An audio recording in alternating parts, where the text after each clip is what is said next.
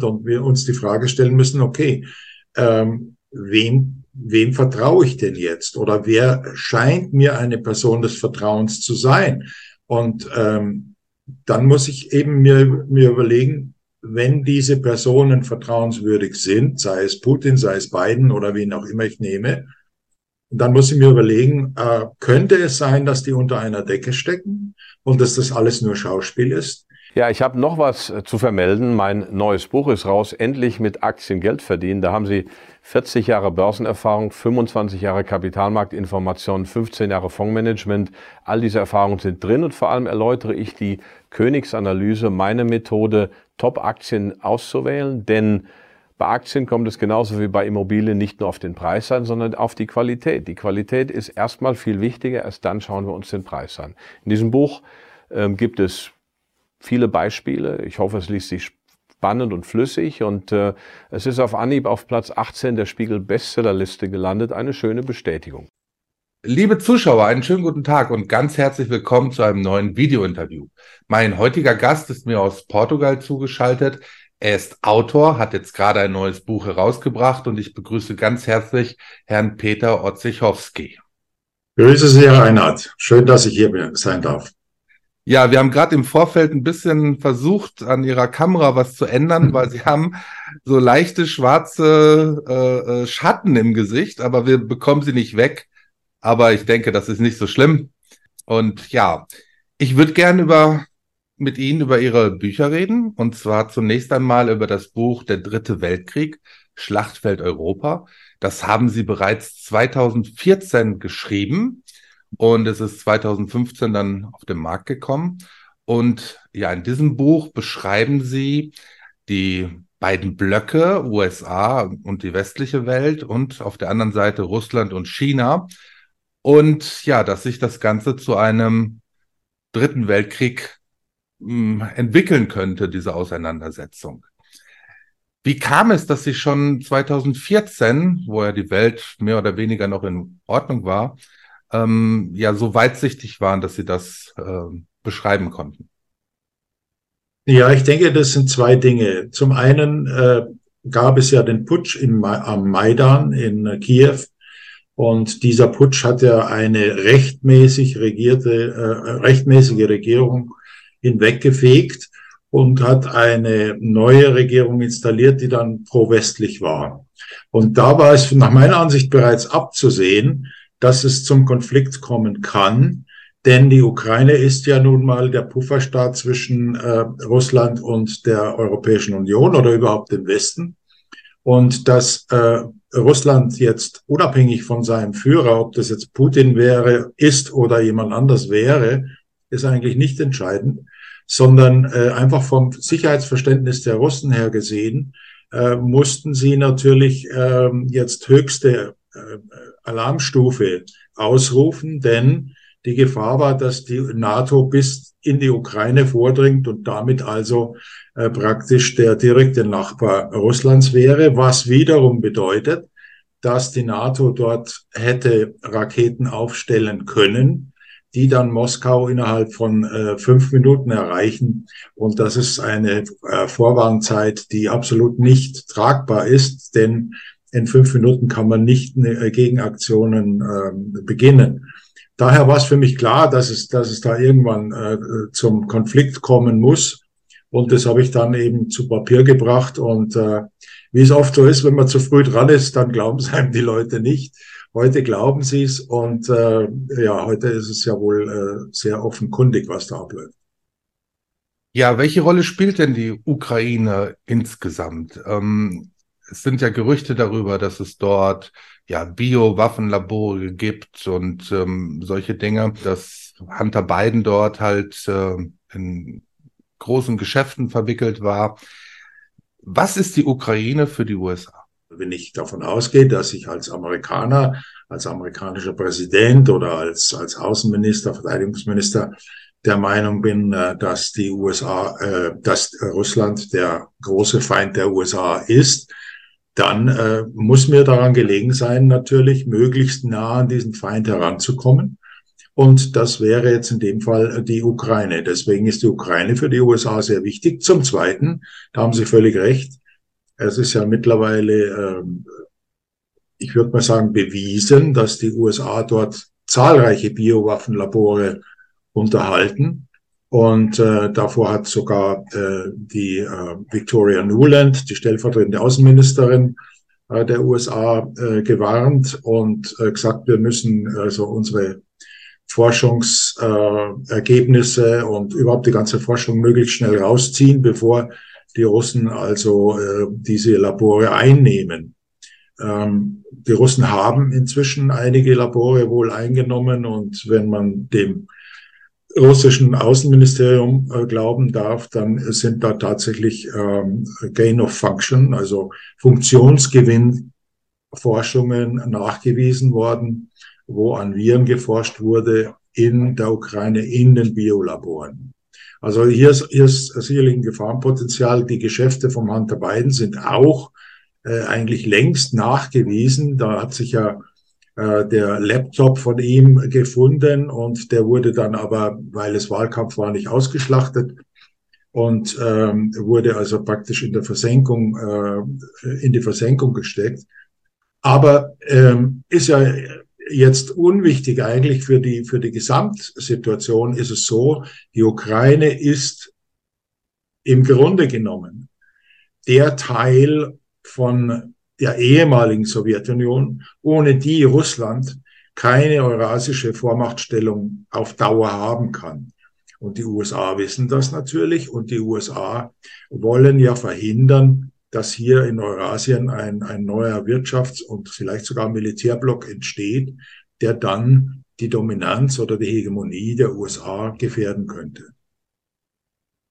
Wo stehen wir denn heute, insbesondere in Bezug auf die BRICS-Staaten, die ja jetzt zum 1. Januar 2024 einige neue Mitglieder bekommen? Darunter ist zum Beispiel Argentinien, äh, dann Äthiopien, Iran, Saudi-Arabien und auch die Vereinigten äh, Arabischen Emirate. Ja, gibt es da eine, eine komplett neue Kraft, die sich da aufstellt mit den BRICS-Staaten? Ich denke, dass da, was sich jetzt gerade entwickelt, ist eigentlich eine sehr gesunde Weltstruktur, äh, die entweder man kann es bezeichnen als Polyzentrik, äh, also die mehrere Zentren hat, oder aber man kann es als multipolar, also die mehrere Pole hat, diese Welt bezeichnen. Das heißt, es wäre nicht mehr so, dass nur einer, nämlich die USA, der Hegemon, äh, bestimmt, was Sache ist, sondern dass es eben verteilt ist auf verschiedene Schultern und dass man eher auf Kooperation als auf Konfrontation setzt. Also ich denke, das ist eine sehr hoffnungsvolle Entwicklung für die Welt. Äh, inwieweit wir davon profitieren, ist die große Frage, denn ähm, die USA haben ja quasi ihren Block, also den Westen, die westliche Welt, äh, schon äh, dazu aufgerufen, äh, jetzt diesen Schritt nicht mitzugehen, sondern eben an der Seite der USA zu bleiben. Und ich denke auch, wir haben keine andere Wahl. Ist es nicht höchst gefährlich, dass man eine Supermacht wie die USA so reizt? Naja, ich meine, die Frage ist, wer reizt hier wen? Ähm, ich denke, wenn man die historische Entwicklung anschaut, dann äh, wird man feststellen, dass seit 2008, als äh, W. George W. Bush damals noch äh, auf der NATO-Tagung gefordert hat, die Ukraine in die NATO aufzunehmen, wie gesagt 2008, äh, dann weiß man eigentlich, wie lange der Prozess schon andauert. Und äh, ich denke nicht, dass hier Russland äh, die USA reizen, sondern es ist genau umgekehrt, dass die USA versuchen, Russland in einen noch gewaltigeren, in einen noch größeren Krieg zu ziehen, weil sie eben hoffen, ihren Gegner, nämlich Russland, damit zu schwächen. Und äh, insofern äh, denke ich, äh, äh, können wir froh sein, dass Putin, soweit wir das jetzt beurteilen können, äh, recht äh, ruhig geblieben ist und hat sich nicht reizen lassen. Aber ähm, man wird sehen. Also er wird auch, es wird auch nicht ewig so sein können, dass äh, immer neue Waffen eingesetzt werden und russische äh, Gebiete angegriffen werden, russische Stützpunkte angegriffen werden. Und er, ähm, also Putin, äh, keinen Gegenschlag äh, plant. Das, glaube ich, kann man auf Dauer nicht erwarten. Nun gibt es Analysten, die sagen, das Ganze ist ein riesiges Schauspiel, die arbeiten alle zusammen, die stecken alle unter einer Decke und das Ganze dient eigentlich nur dem Ziel, die Menschheit zu unterjochen. Ähm, und wichtige Dinge werden dadurch halt ähm, in den Medien unterdrückt, wie zum Beispiel das digitale Zentralbankgeld, mit dem dann ja. eine, eine ja, große, große Kontrolle auf die Menschheit ausgeübt werden kann. Ja, wie sehen Sie das? Stecken die alle unter einer Decke oder ähm, gibt ja, es da doch diese multipolare Welt? Mhm, ich, also finde ich eine der besten und interessantesten Fragen überhaupt, weil ähm, das wirklich äh, so ist, dass wir da letztendlich auf unser, nicht nur auf unsere Informationen auf unser Wissen, sondern auch auf unser Bauchgefühl ein bisschen angewiesen sind und wir uns die Frage stellen müssen, okay, ähm, wem, wem vertraue ich denn jetzt? Oder wer scheint mir eine Person des Vertrauens zu sein?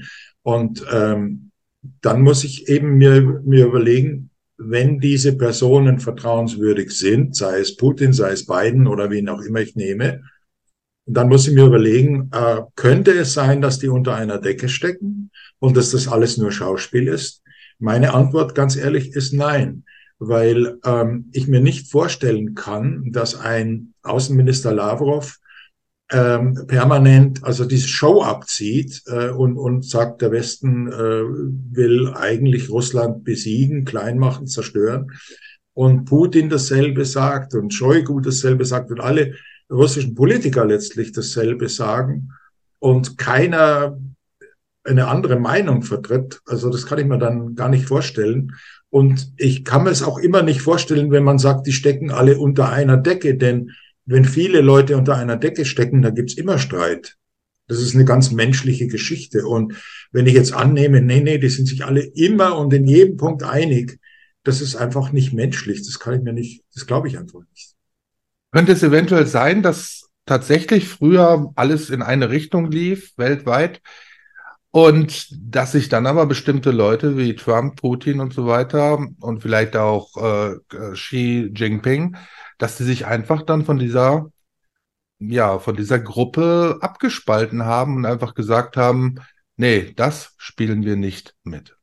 Das, das ist ein sehr guter Gedanke, dem ich eigentlich auch, äh, ähm, ja, den ich, den ich auch äh, immer wieder habe und der, der glaube ich, ist, der glaube ich einfach sinnvoll ist, denn ähm, Putin war ja auch bei Schwabs äh, World Economic Forum in Davos vor Jahren.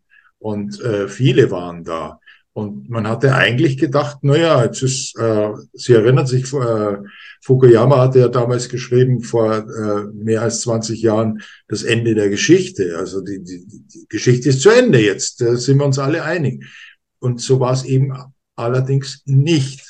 Und ich denke, äh, Ihr Gedanke ist völlig richtig, dass vielleicht der eine oder andere, Putin zum Beispiel, Xi und wie sie alle heißen, gedacht haben, nee, der Zug fährt in die falsche Richtung, da fahren wir nicht mehr mit. Mhm.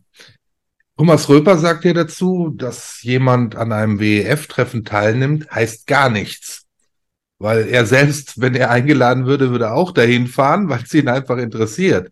Also nur, dass da jemand sitzt und eingeladen wurde und auch dahin fährt, heißt ja nicht gleichzeitig, dass sie komplett unter der Fuchtel des WEF stecken. Richtig, richtig. Ich denke, das ist eher, eher interessant für die Leute aus der Wirtschaft, die in Davos sind und an den Tagungen teilnehmen. Äh, denn äh, äh die sind ja letztendlich sowieso diejenigen, die den Ton angeben. Oder um mal unseren lieben ehemaligen Ministerpräsident Seehofer, Bayerns Ministerpräsident, zu zitieren, vor 20 Jahren beim Franz Markus Barwasser, damals, er nannte sich Pelzig, Pelzig unterhält sich, war die Show, kam sehr spät abends im Fernsehen, damit es auch ja keiner guckt. Und da hatte der Seehofer den Satz, den man im, im Internet nachlesen kann, gesagt, wissen Sie, diejenigen, die gewählt worden sind, haben nichts zu entscheiden und diejenigen, die entscheiden, sind niemals gewählt worden.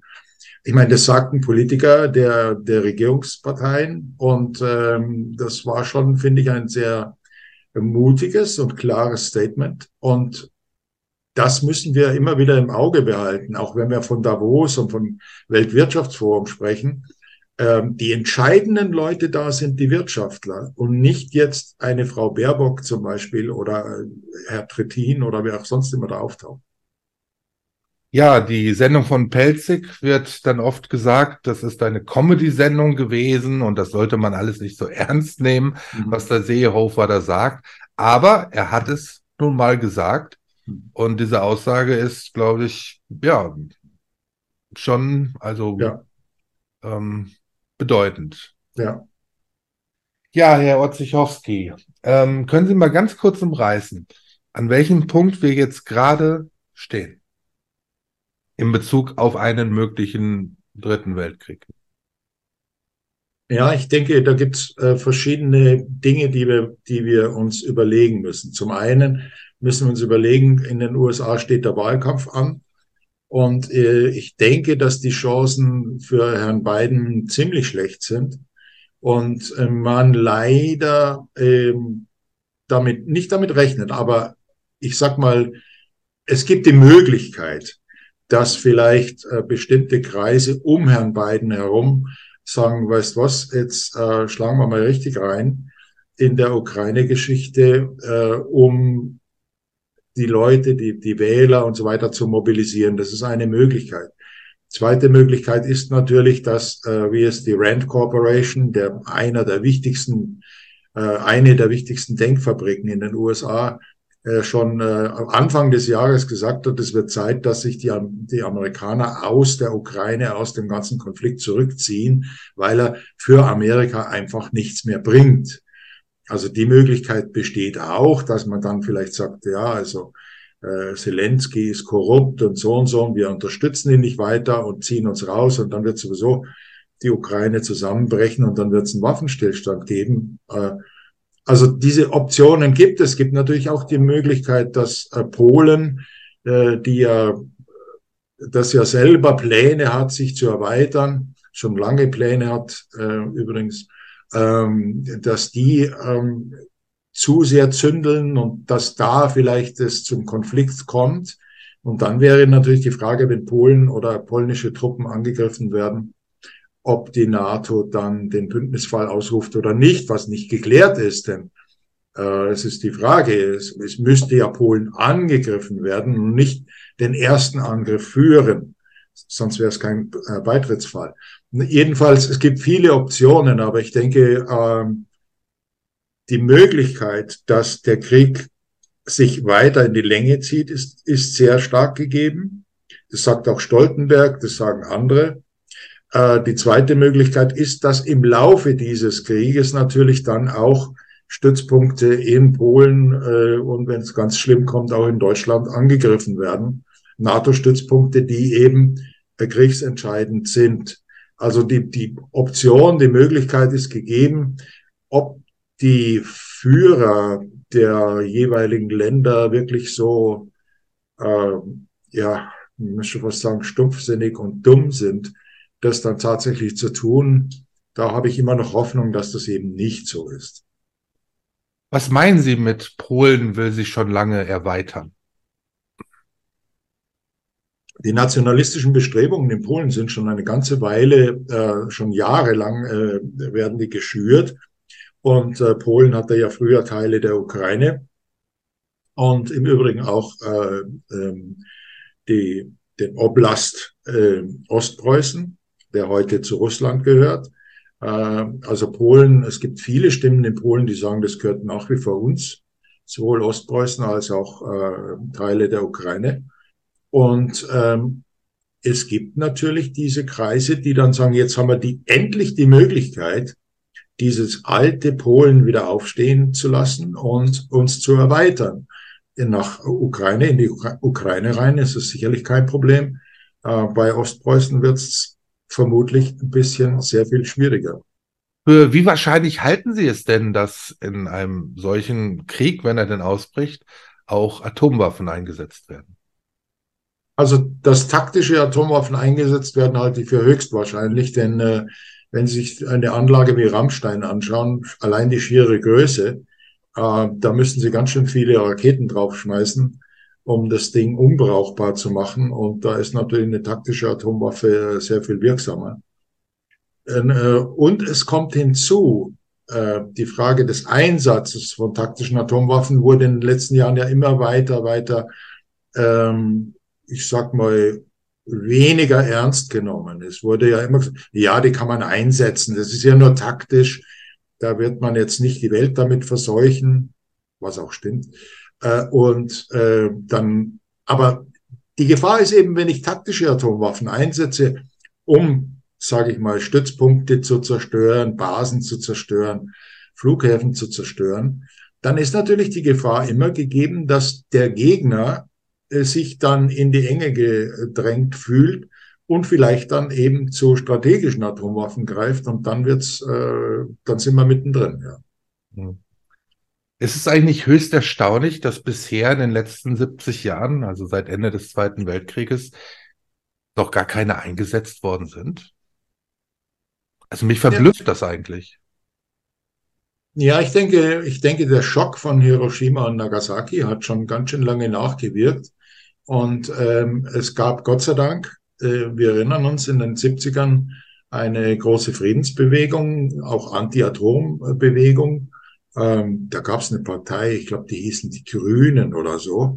Ich kann mich schon ganz dunkel erinnern. Äh, also da gab es so eine Partei, die hat sich unglaublich dafür eingesetzt für Frieden und, und gegen Atomkrieg und so. Und da war das Bewusstsein eigentlich ziemlich stark. Ich sage jetzt mal, äh, von den 60ern bis rauf in die 2000er Jahre, dass ein Atomkrieg absolut undenkbar und absoluter Schwachsinn wäre. Ich erinnere mich, äh, als junger Mann habe ich einen Fernsehfilm gesehen, damals, von dem Ronald, Ronald Reagan, der damalige US-Präsident, gesagt hat, äh, es habe sein Weltbild verändert und er, er habe aufgrund dieses Filmes dann überhaupt mit Gorbatschow äh, die ganzen Abrüstungsgespräche geführt. Der Film hieß The Day After, also der Tag danach. Und es, schilderte den, äh, die Tage nach einem Atomangriff. Ich erinnere und, mich an den Film. Ich habe den damals auch im, im Kino gesehen. Das war ein Film, ja. der wirklich sehr, sehr, sehr viel angeschaut wurde. Ne? Genau. War ein genau. richtiger, gab einen richtigen Hype um den Film, ja. Ja, und da war eben, da war eben so ein Bewusstsein, also das machen wir auf keinen Fall. Atomkrieg kommt nicht in die, in die Tüte. Niemals. Und äh, da waren sich auch alle einig. Also äh, selbst die Sowjetunion äh, hatte niemals äh, irgendwelche Pläne, äh, Atomwaffen einzusetzen. USA auch nicht. Und diese, diese Aufmerksamkeit, diese Kritik gegenüber Atomwaffen, die ist in den letzten Jahren immer weiter verwässert worden so nach dem Motto, ja, jetzt, das waren die alten Atombomben, jetzt haben wir ganz andere, die sind viel besser, viel zielgenauer und richten keinen so Riesenschaden an und so weiter. Es wird so klein geredet. Ähm, aber wie gesagt, ich sehe die Gefahr darin, dass in dem Moment, wo taktische Atomwaffen gegen Militärobjekte eingesetzt werden, dass es dann in der Folge dazu kommen kann, nicht muss, aber kann, dass eben die größeren sage ich jetzt mal, Atomwaffen, sprich Atombomben eingesetzt werden und dann ist zappenduster. Herr Otzichowski, wir haben jetzt die Situation, dass dieser Krieg in der Ukraine jetzt schon mehr als anderthalb Jahre andauert. Es ist auch kein Ende in Sicht. Verhandlungen, Diplomatie ist quasi von der westlichen Seite her ausgeschlossen. Was könnte der endgültige Auslöser sein für einen ja, Ausbruch eines großen Krieges zwischen Russland, China und den USA? Ja, ich glaube, das muss man schon trennen mit Russland und, und China, denn äh, äh, Russland, äh, sage ich mal, wäre der Auslöser äh, eigentlich eher eine Provokation vermutlich. Also wenn, wenn äh, ukrainische äh, Truppen oder äh, Raketen ähm, bestimmte sensible Teile Russlands treffen, dass dann eben die Russen zu äh, stärkeren Waffen greifen, sprich taktischen Atomwaffen und so weiter und dann eben die Spirale losgeht. Ähm, China wiederum ähm, sehe ich so, ich erinnere mich nur, nur das vielleicht dazu, weil, weil es das Verständnis erweitert. Ich erinnere mich sehr gut, im Jahr 1999 äh, habe ich in den USA, damals, da war ich gerade drüben, habe ich in den USA ein, ein neu auf ein neu herausgekommenes Buch im Buchladen gesehen, The Coming War with China. Also vor, vor, schon vor 25 Jahren haben die sich Gedanken gemacht, dass es irgendwann mit China zum Krieg kommt. Und das ist eigentlich äh, jetzt nicht so verwunderlich. Es ist eigentlich klar, wenn ich, wenn ich der äh, Hegemon bin, der Platzhirsch, und jetzt kommt ein Mitbewerber, der sagt, du, äh, ich bin aber genauso stark wie du. Ähm, ja, gut. Ähm, man könnte, wenn man ein Bismarck wäre, vermutlich, oder, oder ein Lavrov, äh, das vermutlich in, äh, auf friedliche und diplomatische äh, Wege lösen. Aber wenn man natürlich ähm, jetzt äh, Angst hat, seine Vormachtstellung zu verlieren, und sagt, ich muss jetzt den Gegner ausschalten, solange ich es noch kann. Es gibt diesen äh, General Stavridis, der war früher äh, NATO-kommandierender General und, und kommt aus der kommt aus der Marine und Stavridis hat viel geschrieben drüber und Stavridis ist zum Beispiel jemand, äh, der sagt, jetzt haben wir noch die USA, jetzt haben wir noch die Chance, China zu besiegen, in fünf Jahren wahrscheinlich nicht mehr. Und äh, das erinnert doch sehr stark an äh, die Vorgeschichte des Ersten Weltkriegs, als die Engländer überall erzählt haben, obwohl es nicht stimmte, dass die deutsche Flotte äh, jetzt so aufgebaut wird, dass sie dann stärker sein wird, die deutsche Kriegsflotte, als die äh, britische Marine. Das, davon war nie die Rede. Das Verhältnis war nie anders als eins zu drei, also äh, im größten Verhältnis zwischen der britischen drei und der deutschen eins äh, Flotte. Aber das wurde damals als Propaganda ausgeschlachtet und es ist, wir müssen jetzt zuschlagen, bevor Deutschland uns den Rang abläuft. Und das ist im Grunde die Geschichte mit China. Ich denke, Russland ist für die Amerikaner gar nicht so entscheidend. Entscheidend ist, äh, und da fokussieren sie sich ja drauf, das hat Obama übrigens schon begonnen, äh, wir erinnern uns, mit der Hillary Clinton, seiner Außenministerin damals, hat er gesagt, Pivot Pivot to Asia, also die, die Hinwendung nach Asien sei jetzt das Gebot der Stunde. Also China, denke ich, ist der wirkliche äh, Kriegsfall, wenn es denn kracht. Was konkret würde denn passieren, wenn so ein Krieg ähm, ausbrechen würde? Welche Regionen wären denn in Deutschland gerade besonders gefährdet in einem solchen Konflikt? Und ja, was soll man denn tun können, wenn solch ein Krieg ausbricht? Also ich denke, äh, zum einen gefährdet sind besonders ähm, die Regionen, die jetzt an einem ganz wichtigen äh, Militärstützpunkt liegen. Also ich sage jetzt mal, die Gegend um Rammstein würde ich jetzt nicht unbedingt, würde mir jetzt kein Häusle bauen. Äh, oder Ida Oberstein etwa, wo äh, die ähm, äh, ukrainischen Soldaten ausgebildet werden, Grafenwöhr, wo unglaublich viele in, in der Oberpfalz, wo unglaublich viele äh, US-Soldaten äh, ihr Trainingsgelände haben und auch stationiert sind, zeitweise immer wieder. Äh, dann natürlich die wichtigsten äh, äh Büchel nicht zu vergessen, der Flughafen Büchel, wo ja unsere 20, und nicht unsere, sondern 20 amerikanische Atombomben lagern, die wir dann ähm, äh, einsetzen sollen, deutsche Piloten einsetzen sollen. Wo ist das? Auch ich habe das gerade akustisch. Büchel, Büchel in der Eichel. Mhm. In der Eifel und da ist äh, ein großer Militärflughafen, Spangdahlem und Büchel sind zwei große äh, Flughäfen für Militärjets. Und die, also die Umgebung würde ich auch meiden und ich würde äh, äh, auch warnen vor den Regionen, wo halt viel äh, transportiert wird. Das ist einmal Wilhelmshaven natürlich ganz klar wo die alliierten Schiffe ankommen. Das ist auch äh, Leipzig, der Flughafen in Leipzig, wo viel äh, Infrastruktur da ist und, und viel äh, weitergeleitet wird. Und natürlich Frankfurt am Main Flughafen, auch klar. Also will sagen, die, die größeren Militärstandorte der Vereinigten Staaten oder der NATO in Deutschland, da würde ich nicht unbedingt meine Zelte aufschlagen. Ansonsten äh, hat der Krieg in der Ukraine gezeigt, dass ähm, die, die Russen jetzt nicht etwa vorhaben, irgendwelche Wohngebiete äh, zu bombardieren. Ähnlich wie es im Zweiten Weltkrieg war, wo man ganze Städte platt gemacht hat. Das ist äh, in der heutigen Kriegsführung völlig irrsinnig und wird auch nicht gemacht. Ähm, also sicher äh, ist man nach meiner Ansicht in Deutschland schon. Die einzige Frage ist natürlich in einem Kriegsgeschehen, wie, wie funktioniert dann die Versorgung mit Lebensmitteln? Wie, wie funktioniert die Versorgung mit Strom? Diese Dinge sind eigentlich, finde ich, viel entscheidender. Ähm, denn wenn da was unterbrochen wird, äh, dann bricht auch das Chaos aus. Dann muss ich keine Bombenangriffe haben. Also das, das sind so Dinge, die ich mir überlegen würde. Äh, und ähm, natürlich ist man immer in jeder Notlage ist man immer in ländlichen Regionen äh, sicherer, weil da einfach die Versorgungslage besser ist.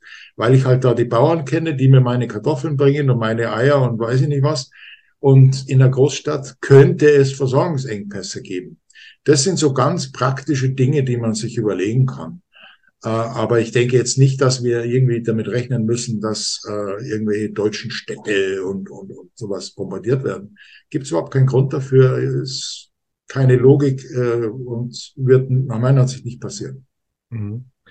Kommen wir mal auf Ihr letztes Buch zu sprechen, das heißt Demozid. Mhm. Und ja, die, der Untertitel des Buches heißt, will eine globale Elite die Menschheit reduzieren. Und als ich das Buch ähm, zum ersten Mal in der Hand hatte, da ist mir gleich die Diege-Liste in den Sinn gekommen. Mit der habe ich mich, glaube ich, schon, das ist bestimmt schon 15, 20 Jahre her, mhm. wo ich äh, zum ersten Mal auf diese Liste gestoßen bin.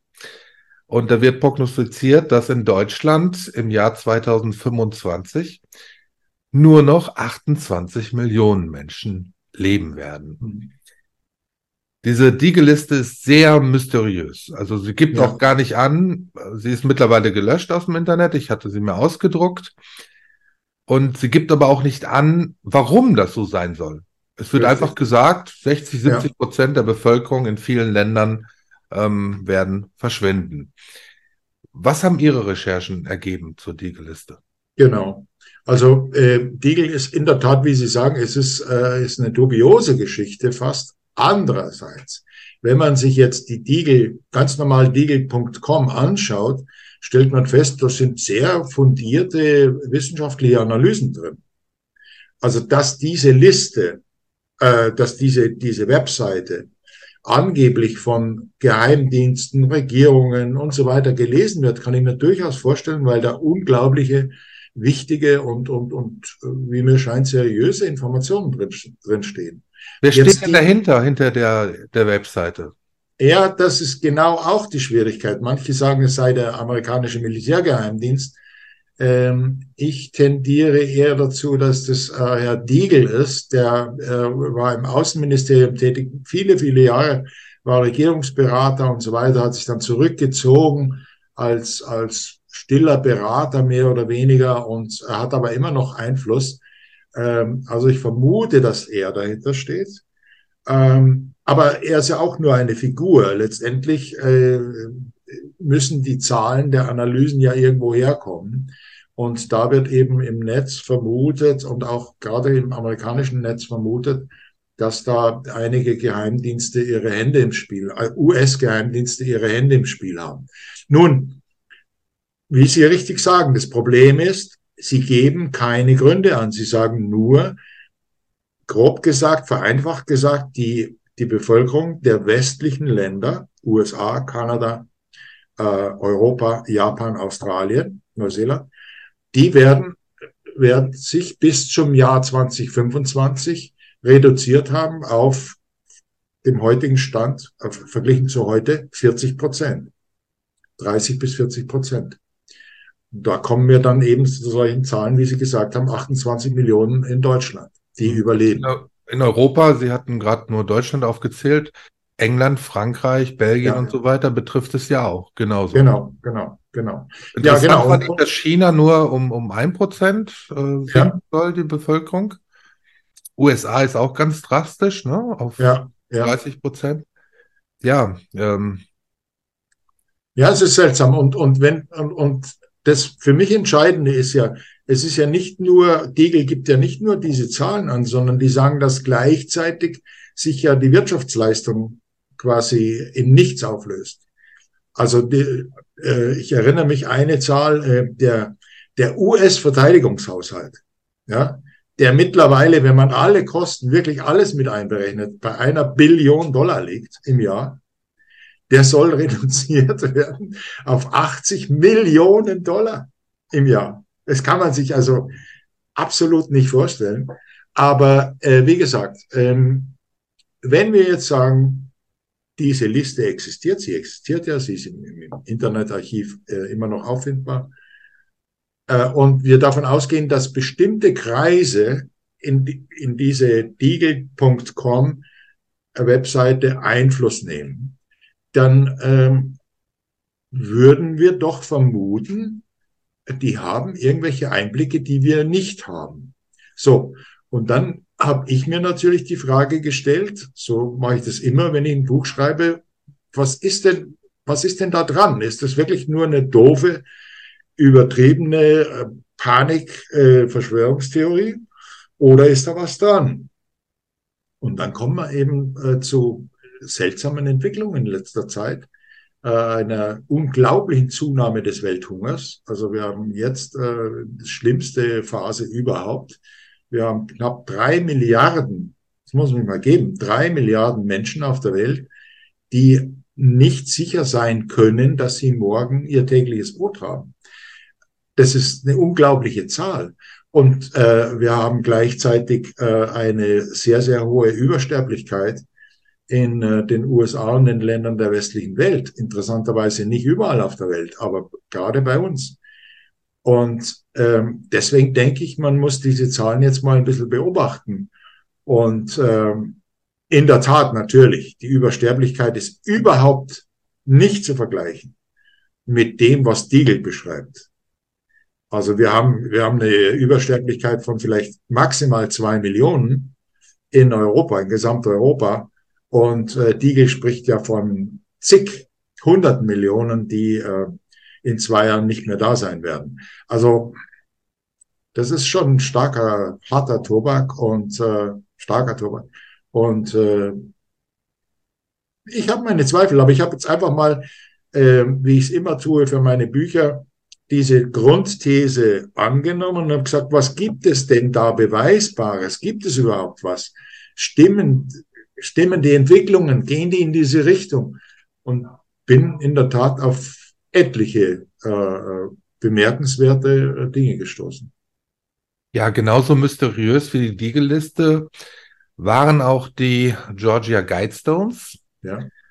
Da ranken sich auch alle möglichen Verschwörungstheorien drum. Tatsache ist, dass auf diesen ähm, Guidestones stand, dass die Welt ähm, möglichst nur 500 ja. Millionen Menschen als Bewohner haben sollte. Mhm. Jetzt sind diese Georgia Guidestones, wann war das? Von, war das letztes Jahr? Ich glaube letztes Jahr. Letztes Jahr sind sie. Oder vor zwei Jahren, aber ja, kurz, vor kurzem. Ja, ist noch nicht lange her. Mhm. Sind diese Steine in die Luft geflogen. Sie sind gesprengt genau. worden. Mhm. Kann das vielleicht darauf hindeuten, dass es wiederum diese zwei Gruppen sind, ich sage jetzt mal gut und mhm. böse, die da gegeneinander mhm. arbeiten? Das könnte, das könnte sein. Oder aber ähm, ich beobachte in den letzten Monaten so, dass diese Offenheit, mit der ja die Ziele äh, zum Beispiel des World Economic Forums äh, beschrieben werden, dass diese Offenheit jetzt, glaube ich, doch auf Kritik gestoßen ist. In den eigenen Kreisen. Ich sage mal, hey, ja, Klaus Schwab, Great Reset, da steht alles drin, äh, was, was die Herrschaften für die Zukunft planen. Und, und Georgia Guidestones äh, ist ja ein ähnliches Ding oder Diegel-Liste. Und plötzlich wird es aus dem Verkehr gezogen. Fakt ist aber, und das habe ich auch in meinem jetzigen Buch Demozid gezeigt, dass es sehr, sehr viele Aussagen prominenter Leute gibt, die ganz klar diese Linie vertreten. Ted Turner. Ted Turner zum Beispiel sagt, ideal für ihn wäre eine Menschheit von 100 Millionen. Äh, oder oder äh, unser lieber König Charles, äh, äh, manche sagen, es hat der König Charles gesagt, manche sagen, sein Vater, Prinz Philipp, äh, hätte gesagt, wenn er wiedergeboren wird, dann am liebsten als Virus, um die Menschheit dahin zu raffen. Und, und, und. Ich habe in dem Buch sehr, sehr viele Aussagen gesammelt auch belegt. Nuel Harari gehört ja auch dazu, der Yuval Harari gesagt hat, wo man, wo man gar nicht glauben kann, dass ein Mensch so etwas ähm, in den Mund nehmen kann, ohne nicht sofort im Gefängnis zu landen. Ja, das Erstaunliche ist ja, dass, dass er hat, äh, der Harari ist ja Professor in Jerusalem äh, für Geschichte. Er hat nach meiner Ansicht hervorragende Bücher geschrieben, äh, vor Jahren schon äh, geschichtliche, ein Überblick über die Geschichte der Erde, der, der Menschheit, die, die sehr gut sind, die ihm einen Ruf und Namen eingebracht haben. Er ist immer wieder im Weltwirtschaftsforum. Er ist jetzt nicht gerade Schwabs Assistent, wie manche schreiben, aber er ist sicherlich eine gewichtige Person in äh, Davos. Und ähm, wenn so ein Mann dann äh, davon spricht, dass die Mehrheit der Menschen unnütze Esser sind, und das hat er gesagt, äh, dann weiß ich nicht, warum man das einfach äh, nicht ernst nehmen soll. Das sind genau die Menschen mit unglaublich Einfluss. Seine Bücher haben eine Auflage weltweit von mehreren hundert Millionen. Ja. Solche Leute, wenn was sagen, ist es was anderes, als wenn ich jetzt äh, als, als Autor oder jemand anders äh, etwas sagt. Dieser Mann hat Gewicht und der sagt, die Mehrheit der Menschen sind unnütze Esser. Mhm. Ganz klar, hat er so gesagt. Also ich sehe es so, dass viele, viele Dinge, die so geplant waren und die kommen sollten, sich aber immer mehr in Luft auflösen. Also ich denke, man hätte den, den Sack doch schon längst zumachen können. Also Corona einfach weiterführen. Nur es ist alles zurückgefahren worden. Jetzt gibt es Umfragen, dass sich 80 bis 90 Prozent der Deutschen auf keinen Fall nochmal impfen lassen ja. werden. Dann haben wir die BRIC-Staaten, wir haben sie schon angesprochen, die eine eigene rohstoffbasierte Währung planen. Mhm. Und irgendwie scheint das alles sich in Luft aufzulösen, was da so von dem ähm, Schwabs und Kos ähm, ja geplant war. Naja, aber die, die haben schon noch ein paar Pfeile im Köcher. Ne? Also da gibt es zum einen, haben wir ja gerade schon länger besprochen, der Krieg ähm, wo ich immer wieder einen Hebel ansetzen kann. Und dann gibt es zum anderen natürlich die, äh, die, die jetzige, äh, der jetzige Hype, der überall betrieben wird mit dem Klima, äh, wo ich natürlich auch mit Hilfe des Klimas Lockdowns erreichen kann und, und, und. Ähm, also sie haben schon noch, denke ich, einige Hebel, äh, die sie betätigen können. Aber ich glaube, es liegt an uns, wenn wir weiter Widerstand zeigen und sagen, nee, machen wir jetzt nicht mit, macht, macht euren Scheiß alleine, dann, dann denke ich, äh, wird es nicht funktionieren, der, der tolle Plan. Aber wir müssen wachsam sein, wenn wir sagen, ja, ist ja egal, oder Zentralbankwährung, nee, ist ja gut. Nein, wir müssen wirklich jeden Tag ins Geschäft gehen und sagen, nein, ich zahle nicht mit Karte, ich zahle bar, ich zahle bar, ich zahle bar. Das ist, sind kleine Dinge, aber die sind ganz wichtig. Hm. Herr Otzichowski, das war ein sehr schönes Schlusswort. Ich bedanke mich ganz herzlich für Ihre Zeit. Danke. Ich wünsche Ihnen alles Gute. Sind Sie auch manchmal in Deutschland oder leben Sie komplett? Ja, ja, ja, ja. ja, ja. Sie sind auch in Deutschland. Ja, ja. ja. Okay. Ich bin nur ja. wegen des Wetters hierher, um die Wahrheit zu gestehen, äh, weil es hier einfach im Winter milder ist als bei uns. Ja. Also es hat keine politischen Gründe. Okay, Dankeschön. Danke Ihnen. Ihnen, liebe Zuschauer, auch ganz herzlichen Dank fürs Zusehen. Bitte liken Sie dieses Video, teilen Sie uns mit Ihren Freunden, mit Ihren Bekannten. Ja, bitte schauen Sie sich auch unser neues Magazin an. Da ist gerade die neue Ausgabe erschienen. Ich danke Ihnen sehr, wünsche Ihnen alles Gute und bis bald.